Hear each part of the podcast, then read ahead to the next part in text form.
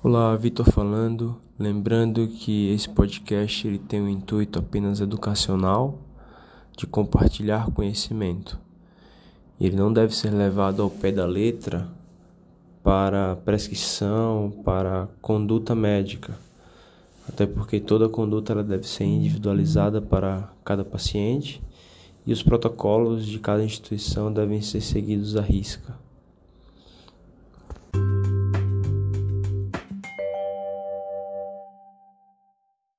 Olá, boa tarde a todos. Hoje vamos falar um pouco sobre as modalidades de tratamento na estenose aórtica e modalidades de intervenção na válvula.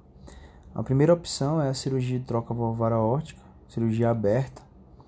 Ela é a primeira escolha para pacientes de baixo risco e é uma escolha também apropriada para pacientes com intermediário risco cirúrgico.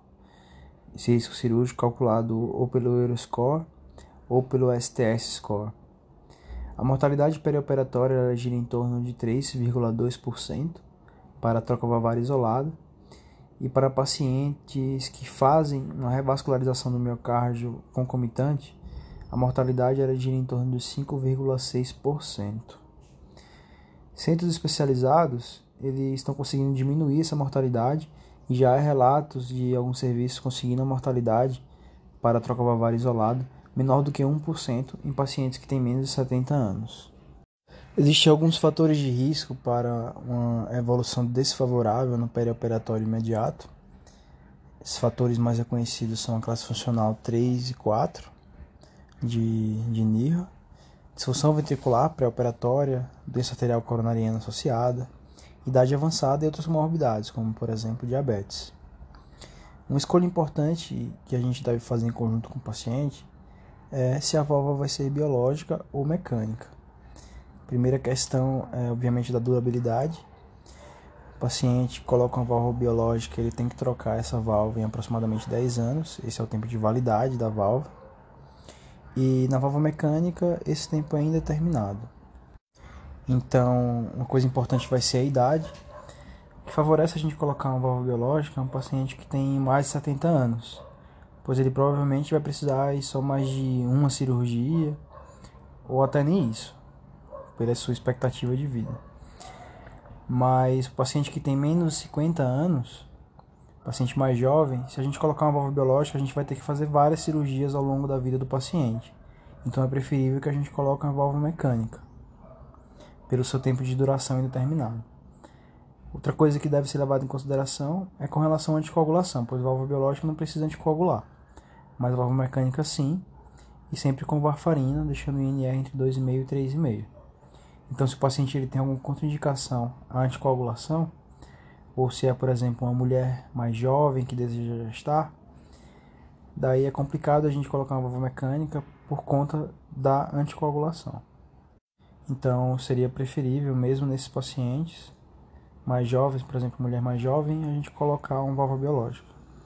Lembrando que é muito importante no pré-operatório a gente realizar uma estratificação para doença arterial coronariana, principalmente se o paciente tiver mais de 40 anos, por conta da possibilidade do paciente ter uma doença arterial coronariana associada e precisar de uma revascularização cirúrgica, e aí faria isso só em um tempo cirúrgico, né? Faria no mesmo tempo cirúrgico a troca valvar aórtica e a revascularização do miocárdio.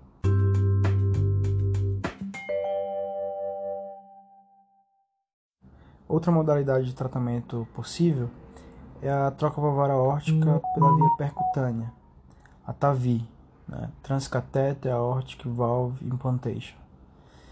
Ela é preferencial em pacientes que têm um alto risco cirúrgico e já existem estudos que mostraram resultados comparáveis com a cirurgia em pacientes que têm um risco cirúrgico intermediário.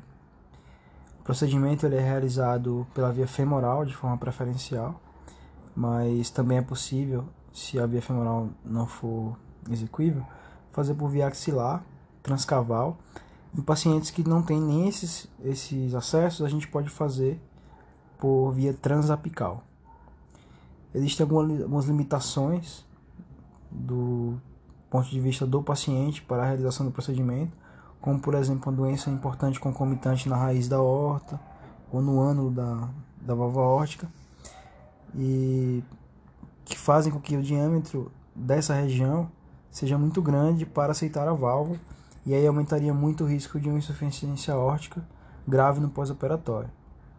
Outra coisa que limita o uso da, da TAVI é a ausência de calcificação significativa na válvula. Essa calcificação ela serve tanto como âncora para o dispositivo, quanto ajuda também a posicioná-lo na ectoscopia. Outro fator que pode dificultar muito o posicionamento do dispositivo é a presença de uma insuficiência órtica com um jato regurgitante de moderado a grave. Lembrando que os estudos eles não avaliaram a troca valvar órtica por TAVI e válvula órtica bicúspide. Então, a válvula órtica bicúspide é uma contraindicação relativa. E existem outras contraindicações relativas, né? Então, é imperativo a discussão de todos os casos em Heart Team para a gente decidir se a gente vai fazer a troca valvar órtica por via cirúrgica ou se vai fazer por via percutânea. É uma decisão bem complexa. É necessário no pré-operatório desses pacientes a gente fazer tomografia da raiz da horta, da horta e da vasculatura periférica para a gente avaliar as dimensões, que se essas dimensões são compatíveis com a, o implante do dispositivo e avaliar também as vias de acesso. Importante fazer, assim como na cirurgia, um cateterismo, né, uma de coronariografia em pacientes que têm um significativo para DAC, geralmente pacientes com mais de 40 anos, para a gente ver se tem necessidade de revascularização cirúrgica, o que favoreceria a gente trocar a válvula por via cirúrgica, ou se a gente vai ter indicação, se o paciente tem indicação, de fazer uma revascularização até percutânea com angioplastia antes de, fa de fazer a TAVI.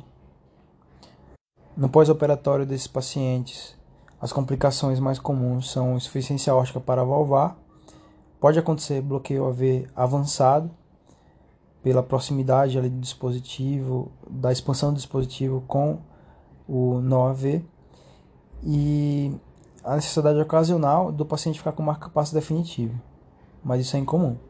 Em alguns serviços, a depender de qual dispositivo é utilizado na TAVI, os serviços eles colocam um marca-passo provisório profilático no pós-operatório imediato e aí depois no, na alta do paciente se marca-passo é retirado. Pode acontecer também AVC isquêmico cardioembólico. E outras complicações possíveis são sangramentos graves na via de acesso, obstrução coronária, ruptura do ânulo aórtico, secções arteriais e embolização da prótese como um todo. Há necessidade do paciente ficar no pós-operatório com dupla antiagregação plaquetária por 3 a 6 meses, a depender do risco de sangramento. E aí depois é suspenso o segundo antiagregante, né, que poderia ser, por exemplo, o copidogrel, e o paciente fica com AS pelo resto da vida.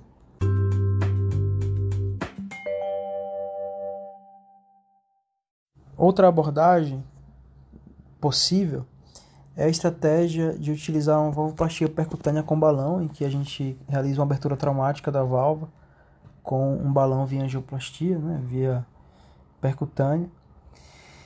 E essa estratégia é mais usada como uma ponte para decisão se o paciente vai precisar de uma troca valvar cirúrgica, se ele vai fazer troca valvar percutânea. E geralmente dá uma sobrevida de seis meses a um ano para o paciente que está crítico. E aí muitas vezes dá o tempo necessário para que a gente tome a decisão. Ou como estratégia paliativa, em que o paciente não tem mais indicação, né, pela sua expectativa de vida estimada, não tem mais uma indicação de fazer troca valvar, a gente, em muitos casos, é obrigado a fazer essa estratégia para dar um pouco mais de sobrevida para o paciente.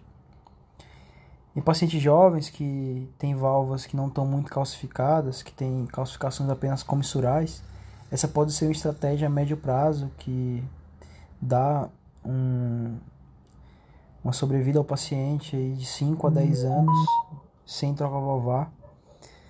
E pode ser muito útil para estender esse período em que o paciente fica sem a troca valvar. Mas é uma estratégia de exceção, mesmo para, para esses pacientes jovens, em que teoricamente ela é uma estratégia mais efetiva.